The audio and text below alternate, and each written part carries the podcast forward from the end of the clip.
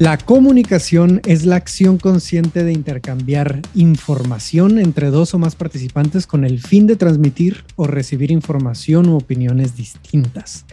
Los pasos básicos de la comunicación son la formación de una intención de comunicar, la composición del mensaje, la codificación del mensaje, la transmisión de la señal, la recepción de la señal, la decodificación del mensaje y finalmente la interpretación del mensaje por parte de un receptor.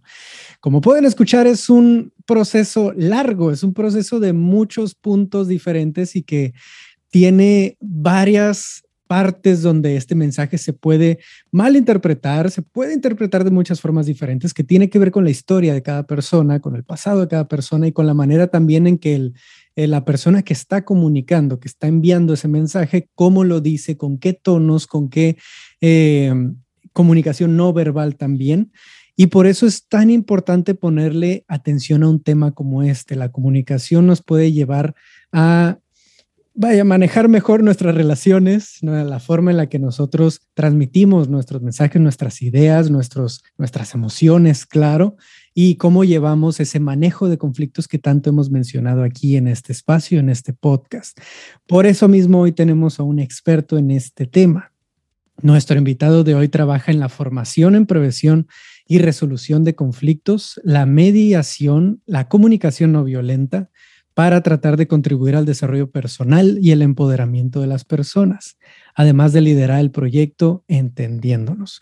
Él trabaja con empresas, con parejas, con individuos y en grupos de hombres para ayudarles a poder comunicar mejor, a poder llevar mejor estas relaciones y, poder darse a entender mejor también de muchas formas. Él ya nos estará explicando y, y, dándonos a conocer un poco más de cuál es su trabajo, que creo que es muy bueno, maravilloso y además muy necesario en todo esto. Así que demos la bienvenida a Álvaro Envid.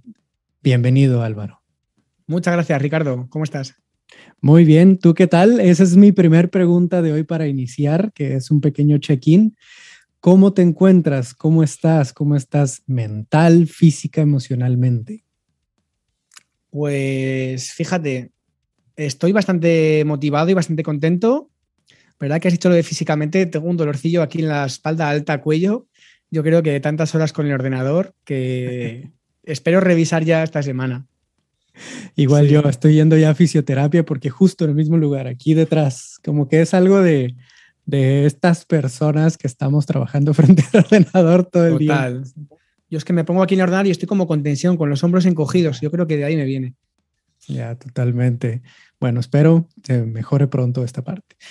Y bueno, Álvaro, para conocerte un poco mejor, para irte conociendo un poco mejor, para que las personas que nos están escuchando sepan un poco más de, de tu historia, de quién eres, de dónde vienes, cuéntanos una experiencia. ¿Cuál fue ese momento, si es que hay algún momento en tu historia que represente eso que te llevó a dónde estás ahora, lo que estás trabajando ahora, dedicarte a esto que haces hoy en día? Muy buena pregunta, porque eh, yo pienso que las personas tenemos trabajos que, nos ayudan a solucionar cosas del pasado, ¿no? O atender cosas del pasado, ¿no? Eh, no recuerdo una en concreto, pero fíjate, recuerdo varias.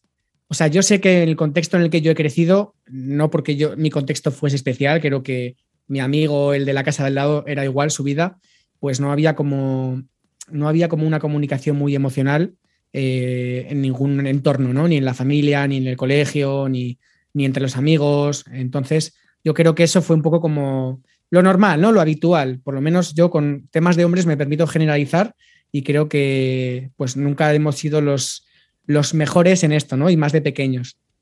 De eso me acuerdo. Y luego recuerdo, eh, recuerdo alguna gestión con alguna pareja que tuve, pues no sé, con 17 años o con 20 años o algo así. Y yo, yo es que no sabía salir de ahí. Yo me, quedaba así cerrado, eh, no sabía ni qué decir. Me acuerdo que para mí era como, como un mundo. Eso yo creo que me pudo influir.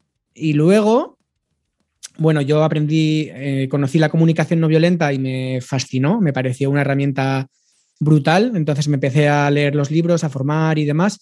Y ya yo, siendo formador de comunicación no violenta, me acuerdo que una, una pareja con la que estuve, muy amiga mía ahora, Miriam, que le mando un beso, que seguramente lo escuchará esto en algún momento, eh, un día me dijo, eh, oye Álvaro, todo genial contigo, me encantas, eh, estoy súper a gusto, pero tengo la sensación de que tu lenguaje es súper racional y el mío es súper emocional.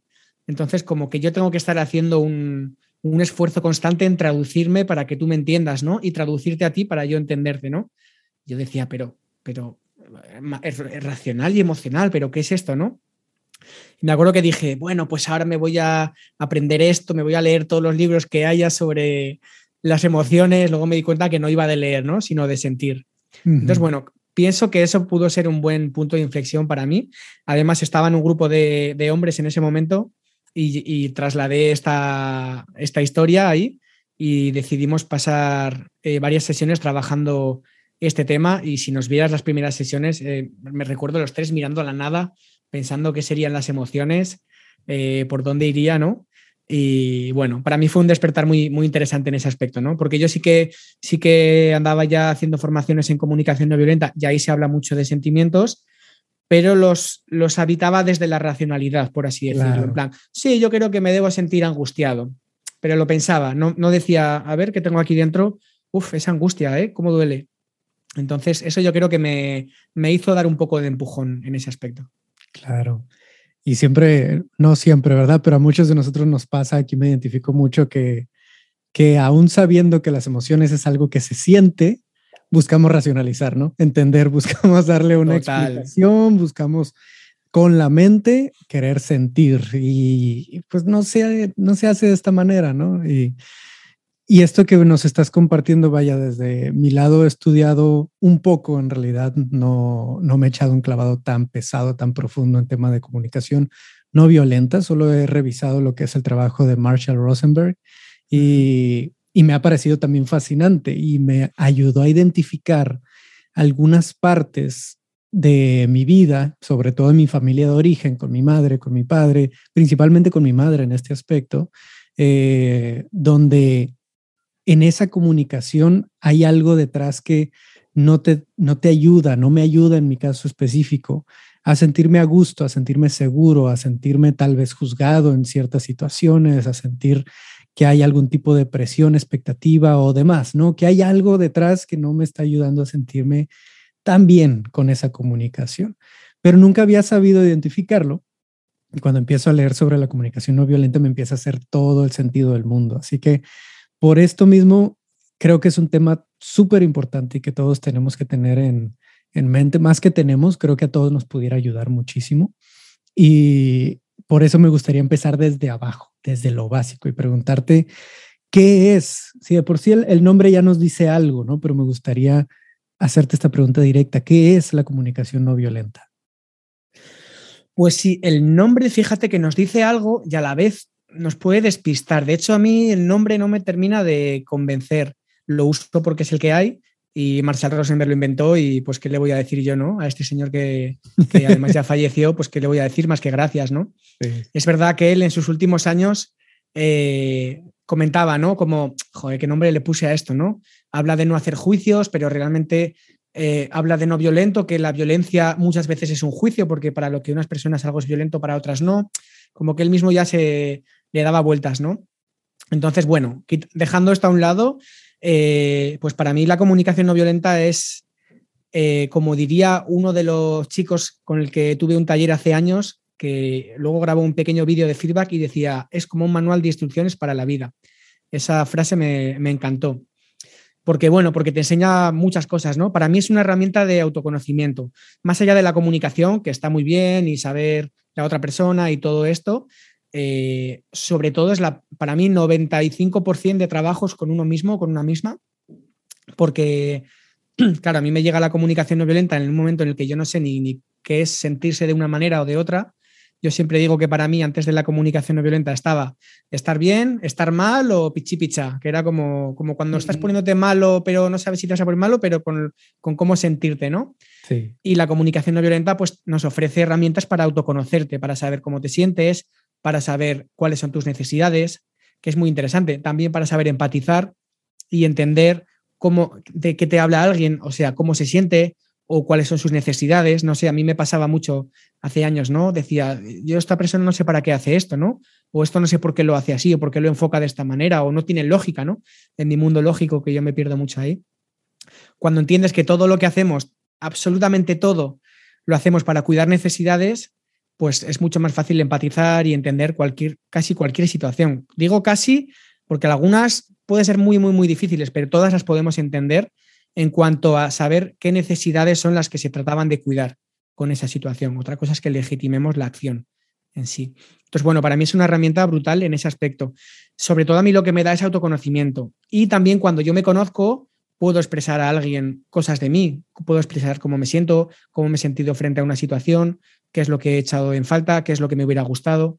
Y también puedo entender cuando alguien me diga, oye, pues es que me he sentido así, eh, he echado en falta esto o esto otro. Ah, claro, sé de lo que me hablas, ¿no? Me hablas de necesidades, también sé que yo las tengo y, cuando me hablas de eso, pues me, siento, me siento en casa, ¿no? Porque sé que eso existe y que todos y todas las tenemos, ¿no? Eso es un poco la, para mí lo, lo, mayor que tiene. Y luego está la guinda del pastel, que para mí es comunicarte con otras personas que es también una maravilla, ¿no? Eh, poder ser capaz de expresarte de una manera que, sepas que puedes estar haciendo un juicio o no, sepas que, la expresión, pues muchas veces intentamos, hay una frase que decía Marshall que me encanta, que dice, a partir de la palabra número 30 ya te estás justificando, ¿no? Cuando tienes que contar algo, no te enrolles, tío, cuéntalo en 30 palabras, ¿no? Porque a veces, no, pues es que te quería decir que el otro día, pero en verdad tampoco tanto, pero luego sí, es que, oye, mira, que, oye, estoy molesto por esto que ha sucedido porque me hubiera gustado esto otro. ¿Cómo estás tú? ¿No? Eso me, me, gusta mucho. Ya, y creo que eso aplica totalmente lo que decía Marshall de cuando queremos comunicar una necesidad o una situación, ¿no? Cuando queremos comunicar algo que está sucediendo o algo que tal vez pudiera incluso llegar a generar un conflicto, ¿no? Ya sea en una relación de pareja, de amistad, de familia, de donde sea. Creo que es algo muy, muy, muy acertado esto que, que venía diciendo, ¿no? Eh, el saber cuándo estamos cruzando una línea entre justificar y comunicar asertivamente, pero también empáticamente nuestras necesidades. Y esta parte se me hace muy, muy, muy clave de resaltar, ¿no? El comunicar necesidades. Esa comunicación viene de una necesidad emocional, física, psicológica, mental, espiritual, lo que sea. Viene de alguna necesidad personal y estoy seguro que hay otros puntos importantes dentro de la comunicación no violenta que me gustaría que nos compartieras. ¿Cuáles son los puntos, características principales que podemos encontrar en una persona o en una forma de comunicación no violenta? Pues mira, la comunicación no violenta, eh, bueno, propone varias herramientas, pero tiene cuatro que son las que si tuviera que decir eh, cuatro, pues diría estas, ¿no? Si tuviera que si tuviera cinco minutos, contaría estas, ¿no? Lo que Marshall llamaba los cuatro pasos. No significa que deben de ser consecutivos, que tengas que hacer uno y luego otro y luego otro. los pasos sueltos son muy interesantes, y al mismo tiempo, cuando hacemos los cuatro seguidos, nos ayuda a clarificar una situación, un enredo mental o yo a veces en los talleres me llevo una gorra y dentro de la gorra llevo como un ovillo de lana de diferentes colores eh, y eso es un poco como cómo vamos a veces a las conversaciones, no solo con gente, sino también cuando te pasa algo y llegas a casa y dices, estoy removido, eh, estoy, no sé si estoy enfadado, triste, ¿no? Tienes como un enredo de, se te mezcla todo, se te mezclan juicios, pensamientos, sensaciones, emociones, sentimientos, necesidades. Y con esto lo que tratamos de hacer, a mí que soy muy fan de lo visual o de clarificar, eh, es sacar un color del ovillo, luego otro color, luego otro. Ah, vale, esto es lo que ha sucedido, ¿no? Eh, esto es como me siento yo con esto. Ah, vale, y esto es lo que hubiera necesitado o, lo que estoy necesitando. Y esto es lo que me gustaría que pasase. Mm. Eso a mí me clarifica mucho. Entonces, la CNV, estos cuatro pasos, lo que, los cuatro pasos que propone son, el primero eh, es la observación, que es aprender a diferenciar los juicios de los hechos objetivos, ¿vale? Porque cuando, cuando tratamos de comunicarnos con alguien, las barreras comunicativas aparecen constantemente. A lo mejor yo tengo una intención muy buena de, de, cuidarte, pero como no tengo ni idea de cómo cuidarte, pues digo, es que el otro día no me tuviste en cuenta porque eres un egoísta y no sé qué. Pues ya ahí tú dices, eh", y te alejas de mí, ¿no? Y esa conexión luego es es muy compleja volver a restaurarla, ¿no? En las mediaciones yo tengo que andar ahí midiendo las palabras para que no se, no se rompa esa conexión que vas creando, porque siempre digo que es como, es como levantar una pared de ladrillo. Levantarla te lleva dos días y tirarla abajo te lleva diez minutos, ¿no? segundo. Claro. Entonces es muy importante entender cuáles son las barreras comunicativas y hacer juicios es una barrera comunicativa.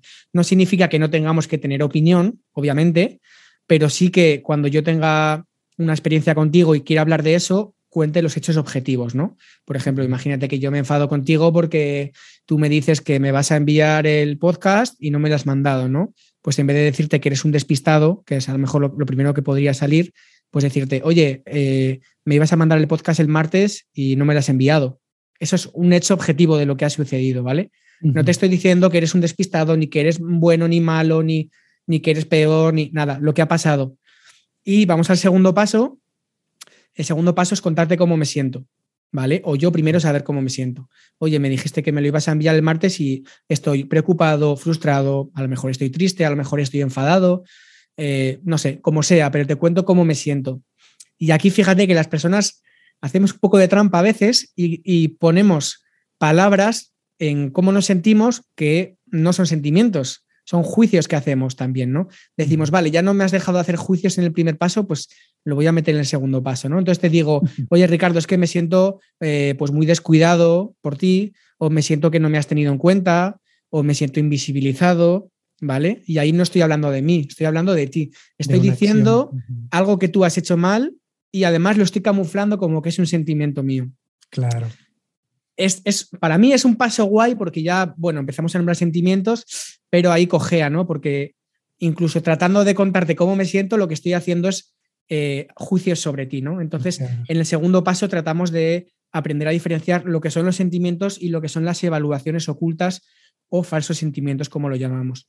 Y para esto tenemos, tenemos un truco, que es que cuando decimos me siento como o siento que, lo que viene detrás estoy seguro de que no va a ser un sentimiento. Cuando mm. dices siento como, siento como que no me has tenido en cuenta, o siento que en realidad tenías prisa por irte, o siento que no me escuchas, siento que no me quieres. Claro, es, son, esos son pensamientos que tenemos, son ideas o suposiciones o hipótesis.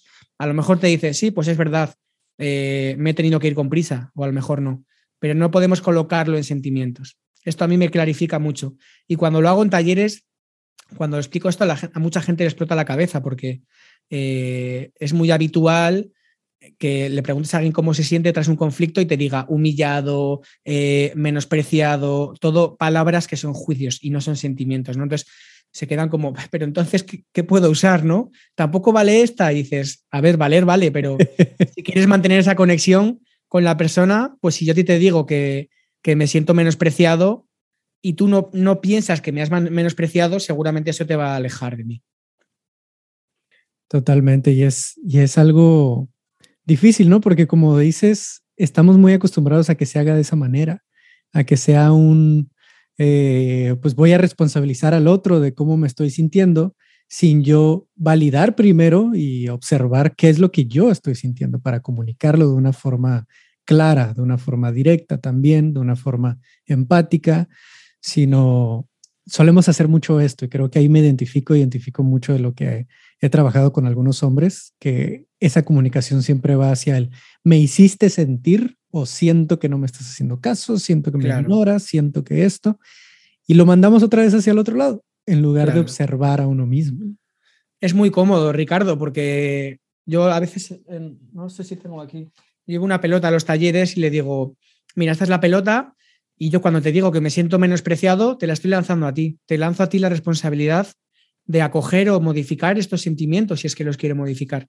Entonces, yo pierdo libertad porque no puedo, si yo te digo que me siento abandonado porque hemos quedado y luego no has venido o me has cancelado la cita, si te digo que me siento abandonado, te estoy echando la responsabilidad, te estoy haciendo a ti cargo de esa responsabilidad de, cómo me siento yo, ¿no? Y eso para la otra persona no está guay, yo creo, pero es que ni siquiera para mí está bien. Aunque lo hagamos desde un punto de vista meramente egoísta, es que tampoco salimos ganando, porque me quedo yo sin posibilidad de, de maniobrar, ¿no? Con eso. Claro, y ya que entonces tenemos que ese primer paso es observar, ¿no? ¿Qué es lo que está pasando? Entender cuál es la situación, qué es lo que está ocasionando esta, este conflicto tal vez. eh, luego identificar qué emociones son las que tenemos, de ahí qué, qué estaría siguiendo después de este segundo paso. Pues mira, el tercer paso es saber qué necesidades se nos han tambaleado, ¿no? Con, esta, con esto que ha sucedido, ¿no? Si yo te digo, oye, esperaba el martes este email y no ha llegado, pues igual es una necesidad de ser tenido en cuenta, de consideración, de claridad, no sé, pero tendré que ver de qué va, ¿no? Y fíjate que lo que nos gusta, lo que nos interesa en este tercer paso es diferenciar lo que son las necesidades humanas y lo que son los deseos o las estrategias, que son las cosas que hacemos para cuidar las necesidades, ¿vale? Yo siempre pongo ejemplos en los talleres, digo, bueno, imaginaos que yo salgo ahora de aquí y me tengo que ir a comer a algún sitio, pero no conozco esta ciudad, entonces dibujo una flor y en el centro pongo necesidad de alimentación.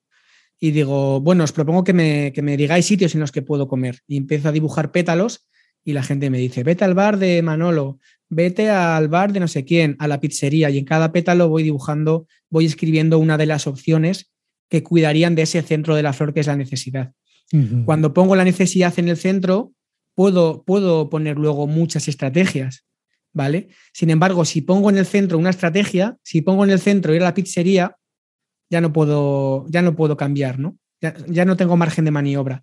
Entonces, esto es muy común en los conflictos. Eh, por ejemplo, tú y yo imagínate que nos queremos ir de vacaciones juntos y tú quieres ir a la playa y yo a la montaña, ¿no?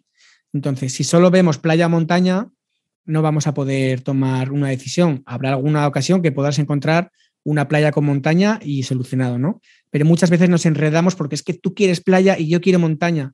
Y a lo mejor si queremos playa montaña es fácil, pero si tú quieres ir a Tulum y yo a Cancún y no nos movemos de esa, de esa rigidez, va a ser imposible, ¿vale? Entonces, si lo que yo quiero es Mm, un sitio tranquilo y lo que tú quieres es un, sitio que haya más turistas para conocer a gente, entonces igual podemos desde ahí buscar otros pétalos que cuiden de esas necesidades, ¿no? Que puedan tener en cuenta. Pero las personas nos quedamos rígidas, no, porque yo quiero ir a este sitio y yo quiero ir a este otro. Y ahí solo gana una persona.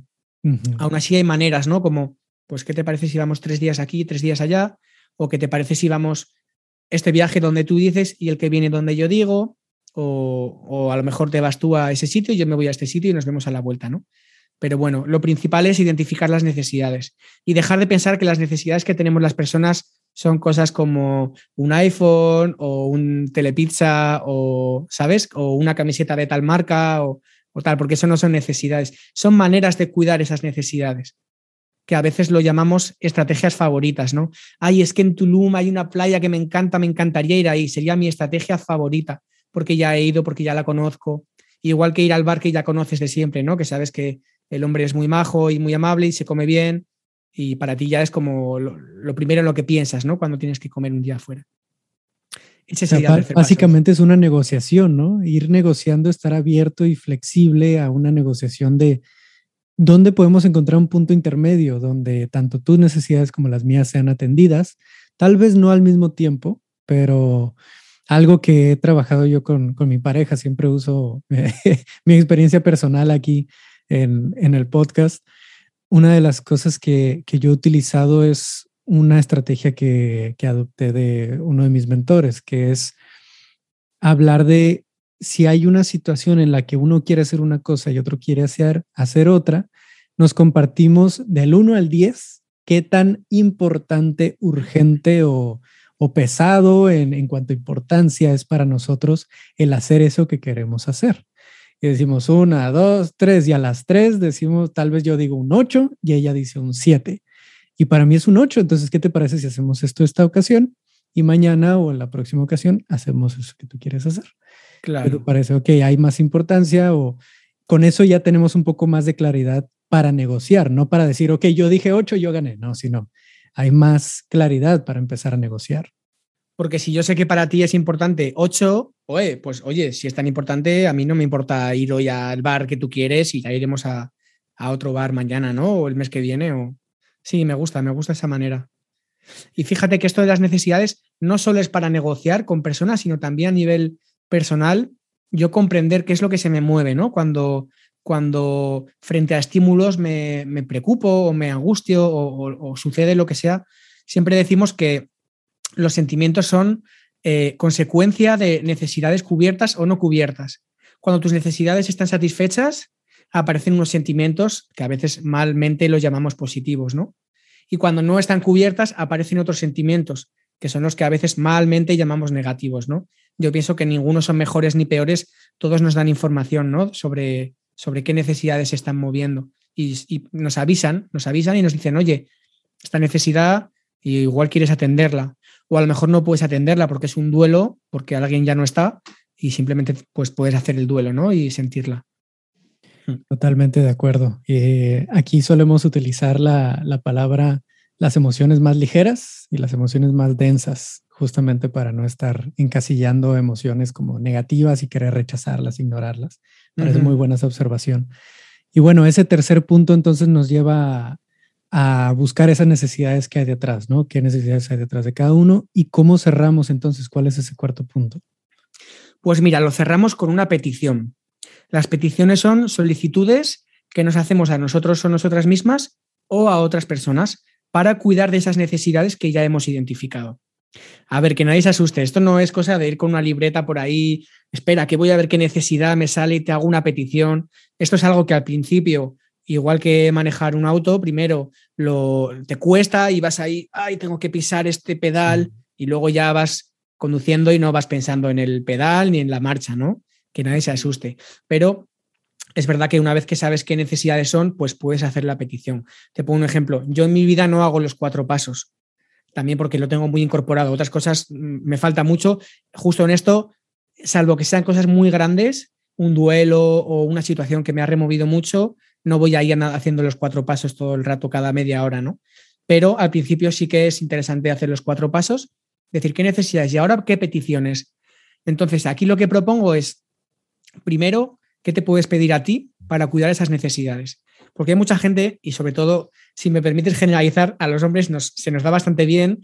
Ah, vale, ya he identificado mis necesidades, voy a pedir afuera al mundo que contribuya a cuidar mis necesidades y yo mientras pues me voy a relajar un poco, ¿no? Y a mí lo que me interesa es, cuida tú tus necesidades y si es caso, pide ayuda para cosas que no puedas o también porque es interesante, ¿no? Igual que nos gusta ir al cine en compañía o de viaje en compañía, no vamos a hacerlo todo solos, ¿no? O solas.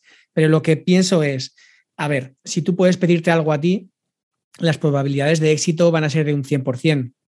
Si se lo pides a otra persona, no lo sabemos, ¿vale? Si yo le pido a mi vecino que baje la música, no sé si la va a bajar o no. Si me pongo unos tapones para dormir y ya no le escucho, ya está solucionado, ¿no? Si, si en este caso se puede con unos tapones, ¿vale? Solventar. Entonces, no digo que no luchemos por cuidar nuestras necesidades, ¿no? Y nos dejemos ahí que el vecino ponga la música a, toda pastilla, pero sí que a veces es más sencillo pedirme algo a mí que pedírselo a otra persona, porque la otra persona se ha levantado y tiene una lista de necesidades que cuidar y está cargándose de cuidarlas. A lo mejor está bailando para divertirse. Y yo tengo mi lista de necesidades y la estoy tratando de cuidar. Entonces, que yo vaya a ti a pedirte que contribuyas a la mía, te frena un poco también tus necesidades, ¿no? En el caso del vecino. Si es, por ejemplo, que un amigo te pide ayuda para hacer la mudanza de, de, casa, pues igualmente no te entusiasma la idea de bajar cajas durante horas, pero seguramente disfrutas de contribuir a, ayudar a este amigo, ¿no?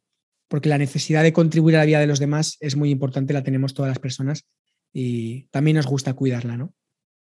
Entonces, perdona que me despisto. Tenemos esas dos peticiones. Tenemos la petición a mí mismo o hacia afuera. Yo lo que recomiendo siempre es, siempre que hagas los cuatro pasos, pídete algo a ti mismo. Y ya como guinda del pastel, pide algo fuera y si se da, genial. Y si no se da, pues genial también. Y luego para hacer peticiones hay una serie de puntos, ¿no? Que sean realistas. Si yo llevo quedando contigo cinco años y, y nunca he llegado a la hora, que hemos quedado, sino que me retraso, seguramente no es realista que tú me digas que llegue a la hora. Seguramente no es realista. No digo que sea bueno ni, ni lo voy a defender, pero no es realista, ¿no? Eh, también se pide que se hagan las peticiones en lenguaje positivo, ¿no? Pidiendo lo que sí que quiero, no lo que no quiero. Y en esto hay un ejemplo muy gracioso que, que creo que lo leí en un libro de Marshall Rosenberg, que una mujer le decía al marido, me gustaría que pasaras menos tiempo en el trabajo. Y el marido, que muchas luces tampoco debía tener, creo yo, pues cuando volvió le dijo que se había apuntado a un torneo de golf. Claro, la mujer lo que quería era que pasara más tiempo con ella, no que se apuntase a golf. Y el hombre, pues con su buena intención, dijo, pues me ha dicho esto mi mujer, a ver qué hago, ¿no? Pues me voy a apuntar a un torneo. Tienes razón, me voy a apuntar a un torneo de golf, ¿no? Entonces nos interesa pedir el lenguaje positivo, lo que sí que queremos. Oye, me gustaría que pasáramos más tiempo en familia o en pareja, ¿no? Luego, pues queremos que sean medibles para poder evaluar si se está cumpliendo o no. Oye, me gustaría que pasáramos eh, dos fines de semana al mes en pareja, por ejemplo, ¿no? Para que dentro de seis meses digas, ¿se está cumpliendo o no se está cumpliendo? ¿Estoy, estoy a gusto o no estoy a gusto, ¿no? Esto es un poco, Ricardo, como muy de manual, ¿vale? Sí, totalmente. Pero luego, luego para nada, ¿vale? Sé que al principio eh, las personas que lo estáis escuchando ahora a lo mejor decís, parece que tengo que andar ahí revisando seis meses después si hemos ido al cine o no.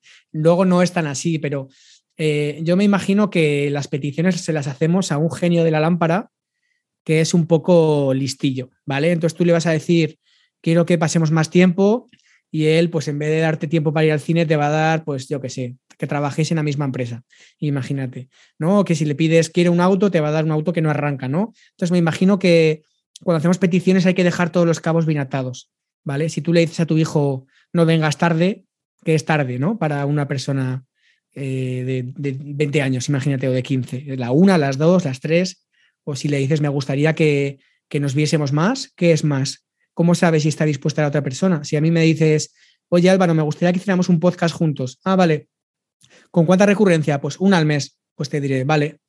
Si me dices, pues una a la semana, pues te diré, no puedo tanto, ¿no? Pero necesito tener la información para yo comprometerme. Entonces, bueno, se, se tiene también en cuenta todo esto. Y sobre todo, dos cosas. Una es que tenga en cuenta las necesidades de las dos personas no vale solamente te hago una petición para cuidar las mías, ¿no? Oye, Ricardo, ven a ayudarme a hacer la mudanza. Bueno, pues por lo menos invítate a comer o no sé. que gano yo también. Claro, seguramente no hace falta, ¿no? Cuando hay amistad, pero igual yo te ofrezco que voy a tu casa a ayudarte a pintar la semana que viene, ¿no? Si tienes que pintar.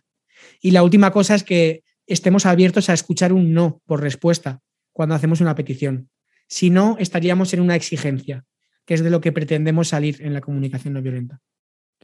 Claro, ya una exigencia o una orden termina siendo, es, es ya algo totalmente diferente, ¿no? Y siempre, como mencionas ahorita, me, parece muy importante el, el, dejar bien subrayado esto de que esa petición no esté sustituyendo tu responsabilidad contigo mismo y dándosela a alguien más, ¿no? No pidiéndole, eh, por favor, ayúdame a levantarme todas las mañanas o, insísteme en que vaya al gimnasio, o sea, que son exageraciones estas, pero pues que no cruce la línea entre qué es lo que yo soy responsable de mí mismo, qué es lo que está bajo mi control conmigo mismo y qué es lo que no está bajo mi control y que la otra persona va a poder decir sí, no, vamos a negociarlo, vamos a ver de qué manera podemos irlo midiendo, ¿no? Para irlo trabajando. Creo que estos cuatro puntos son de lo más importante y justo como lo dices, no es que en cada ocasión lo vayamos haciendo, vayamos tomando, ok, paso uno, vamos a hacer esto, paso dos, pero es una buena estructura para darnos cuenta de qué manera podemos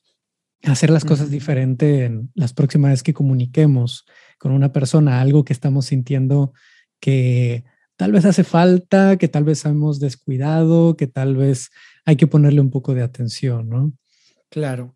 Y fíjate que eh, una cosa, ahora vamos a ir hacia arriba, hemos hecho el 4, el 3, el 2, el 1, el paso número cero, que no quiero que se me olvide, eh, es primero chequear cuál es mi intención hablando de esto contigo, ¿no? Si te voy a decir, oye Ricardo, quiero que hablemos de lo que sucedió el otro día y te quiero pedir algo, primero chequear cuál es mi intención. Si lo que yo quiero es que haya conexión entre tú y yo, que, puedas escucharme y yo escucharte a ti y que podamos encontrar, genial. Con la CNV eh, estoy casi seguro de que te va a salir muy bien si mi intención es manipularte o hacer que te sientas culpable o que te sientas molesto y me digas, perdona Álvaro, tú tienes toda la razón y yo soy el malo, pues entonces mejor los demás pasos no los hagamos porque no es una herramienta que ha sido creada para eso, ¿no? Ha sido creada para crear conexión, no para salirnos con la nuestra, que a veces lo interpretamos un poco como nos conviene y usamos la CNV, no, pero es que mira mi necesidad, entonces yo me siento así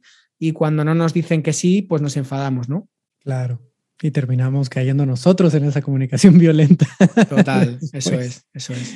Álvaro, como una de nuestras últimas preguntas, porque ya se nos está acabando aquí el tiempo, me gustaría preguntarte, tú que estás, y se me hace bien interesante esta combinación del trabajo que haces, tú que estás en grupos de hombres, círculos de hombres o en espacios para hombres y al mismo tiempo trabajas con el tema de la comunicación no violenta, ¿hay una forma en la que esta comunicación se acentúa en el hombre más que en la mujer o que en otras personas? A ver, generalizando, como he dicho antes, si me das permiso, los hombres históricamente hemos tenido menos acceso al mundo emocional, ¿no? para bien o para mal. O sea, yo creo que para mal, ¿no? Pero hemos tenido menos recurrencia a ese tipo de lenguaje. De hecho, cuando hago grupos con hombres, muchas veces lo que me encuentro el primer día es 15 tíos de brazos cruzados, de piernas cruzadas, así sentados como con miedo a lo que les vaya yo a decir, ¿no? Eh, entonces, eso sí que lo veo y veo que los hombres, en general también, solemos permitirnos más emociones que tiene que ver con una masculinidad más tradicional, ¿no? Como la rabia, el enfado, el gritar, el, ¿no? la, presencia corporal, un poco hacia ahí, ¿no? Eh, eh, emociones o sentimientos que si nuestros amigotes nos estuvieran viendo, no dirían, pero mira ese, ¿no? Sino que dirían, mírale, claro que sí, ¿no? Eh, y nos permitimos menos otras cosas como, bueno, pues la vulnerabilidad, la tristeza, el enfado sí que nos lo permitimos más porque es más, es más corporal o es más violento, por así decirlo. Y la violencia, desgraciadamente, es una característica de la masculinidad más tradicional, ¿no? Yo creo que ya está cambiando bastante, aunque queda muchísimo, pero es una característica muy de la masculinidad más tradicional, ¿no? Entonces, creo que eso eh, es un poco la diferencia que veo. Y, yo creo que para los, para los hombres eh, algo interesante es aprender a identificar sus sentimientos y sus necesidades no para andar pidiendo que te las cuiden las necesidades, sino lo primero por tú saber expresarte, pero también por saber empatizar y por saber que esto, cuando trabajo con parejas, o sea, el 90%, creo que no me pillo los dedos, digo que el 90% en muchos casos son eh, ella tiene un lenguaje emocional súper trabajado y él no sabe ni de qué le están hablando, ¿no? Entonces, él, intenta con un amasijo de palabras comunicarse, pero vagamente lo consigue, no llegan a conectar. Es casi la mayoría del trabajo que hago, eso y acuerdos. Entonces, bueno, es un patrón que veo ¿no? en los hombres con los que trabajo, que nos falta un poco de, desarrollar esa parte de inteligencia emocional o de desarrollo emocional o como lo queramos llamar.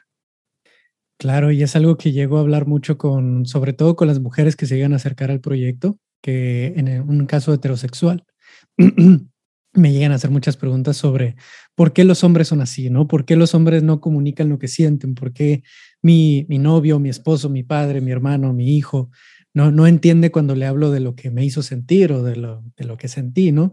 Pues bueno, es, no es algo que biológicamente esté eh, armado de esa manera. Es algo que cultural y socialmente se ha ido desarrollando por un contexto y una expectativa de que el hombre no debería mostrar esas partes porque eso lo hace, entre comillas, débil, ¿no? Y que tiene que mostrar fortaleza y esa fortaleza la hemos confundido con, con una barrera a nuestra vulnerabilidad y por ende, pues la forma en la que nosotros desarrollamos ese, esa inteligencia emocional es justamente permitiéndonos sentir esas emociones y aprendiendo a gestionarlas, no a controlarlas, a gestionarlas, a vivirlas, a atravesarlas. Y en esa diferencia de cómo nos hemos desarrollado en un contexto binario, voy a mencionarlo, eh, hombres y mujeres, no es de extrañarse que tantos de nosotros caigamos en una mayor dificultad, ¿no? De desarrollar estas habilidades, por así decirlo, estas herramientas de comunicación, que sea tal vez un poco más difícil, sobre todo ese segundo punto de, de qué siento, qué es lo que estoy sintiendo, qué es lo que, qué necesidades tengo. Si yo nunca me he atrevido a comunicar esas necesidades porque tengo la idea de que como hombre tengo que saber cubrirlas por mi cuenta o tengo que hacerlas a un lado porque tengo que ser fuerte, va a ser muy difícil atravesar estos pasos, ¿no? Si nos vamos del lado estructurado hay veces que no somos tan fuertes o no somos tan, o sea, pues sí, a veces hay cosas que no podemos hacer, como todo el mundo, hombres y mujeres y niños y niñas y todo el mundo, ¿no? Lo que pasa que cuando, cuando llegamos a una situación en la que no podemos, nos ponemos una máscara. Tengo un libro por ahí que de una se llama Máscaras masculinas, que dice que en función del contexto nos ponemos una máscara u otra, ¿no? Entonces nos ponemos esa máscara de fortaleza y por dentro estamos llorando. Por dentro no, ni siquiera hay lágrimas, pero por dentro estamos hundidos, ¿no?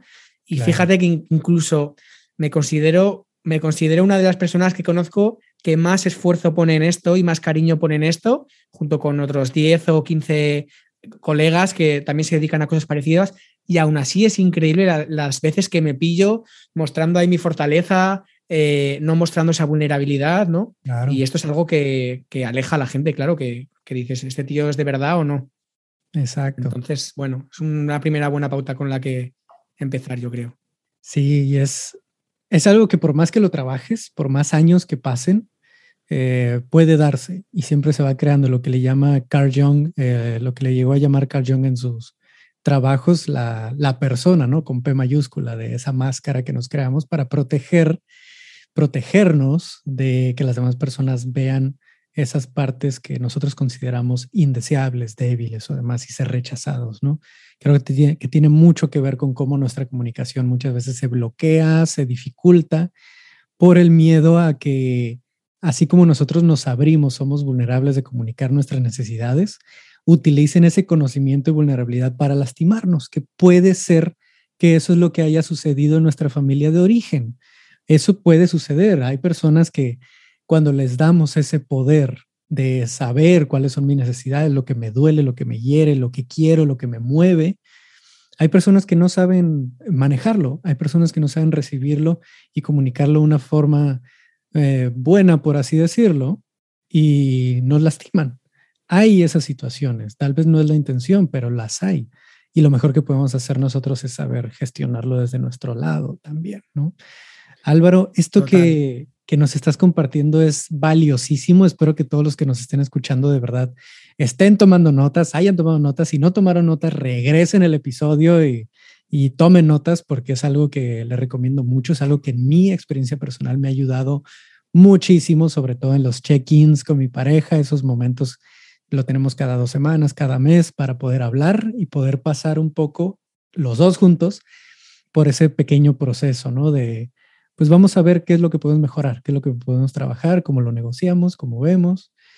Ayuda mucho, nos lleva a, una mucho mejor relación, no importa si es con la pareja o con cualquier otra persona. Así que Álvaro, muchas gracias por este espacio. ¿Dónde te pueden encontrar quienes nos escuchan para trabajar contigo, para ver todo tu trabajo y acercarse contigo? Pues mira, eh, tengo donde más presencia yo creo que en Instagram, que es álvaro.envid, eh, en YouTube también estoy subiendo, tengo un humilde canal, así que si os pasáis por ahí, encantado de, veros. Y en mi página web, que es entendiéndonos.com, podéis encontrar un curso gratuito de comunicación no violenta, que es como, si te ha picado el gusanillo y dices, ah, esto me interesa, pues igual antes de armarte ahí a meterte en un curso de seis meses o, o comprarte diez libros, es una buena es una buena manera de empezar. Es un curso que son, creo que son seis o siete audios de cinco minutos cada uno y puedes aprender un poco y ahí pues tienes mi contacto, hago sesiones con hombres, con parejas sobre todo y, talleres de comunicación violenta que empiezo uno ahora en febrero. Así que nada, ahí tienes mi contacto, lo puedes dejar ahí escrito, que el apellido es un poco raro, Álvaro Enviz, y genial. Perfecto, ya sé, ya escucharon señores y todos los que nos escuchan gratis. Hay un curso gratis ahí en la página, así que vayan a, a entendiéndonos.com, ¿es? Así es. Ok. Eh, entendiéndonos.com, vayan para allá. Les voy a dejar todos los enlaces en la descripción, en las notas aquí del capítulo, para que puedan acercarse al trabajo de Álvaro, el cual me parece súper necesario y súper bueno. Gracias Álvaro por este espacio, gracias a todos los que nos escuchan. Les mando un fuerte abrazo. Álvaro, seguro te vamos a tener aquí de nuevo muy pronto. Espero. Muchas gracias Ricardo y un proyecto muy inspirador también el tuyo. Me quedo cerca para ver qué aprendo. Así será. Muchas gracias Álvaro, nos estamos hablando. Chao.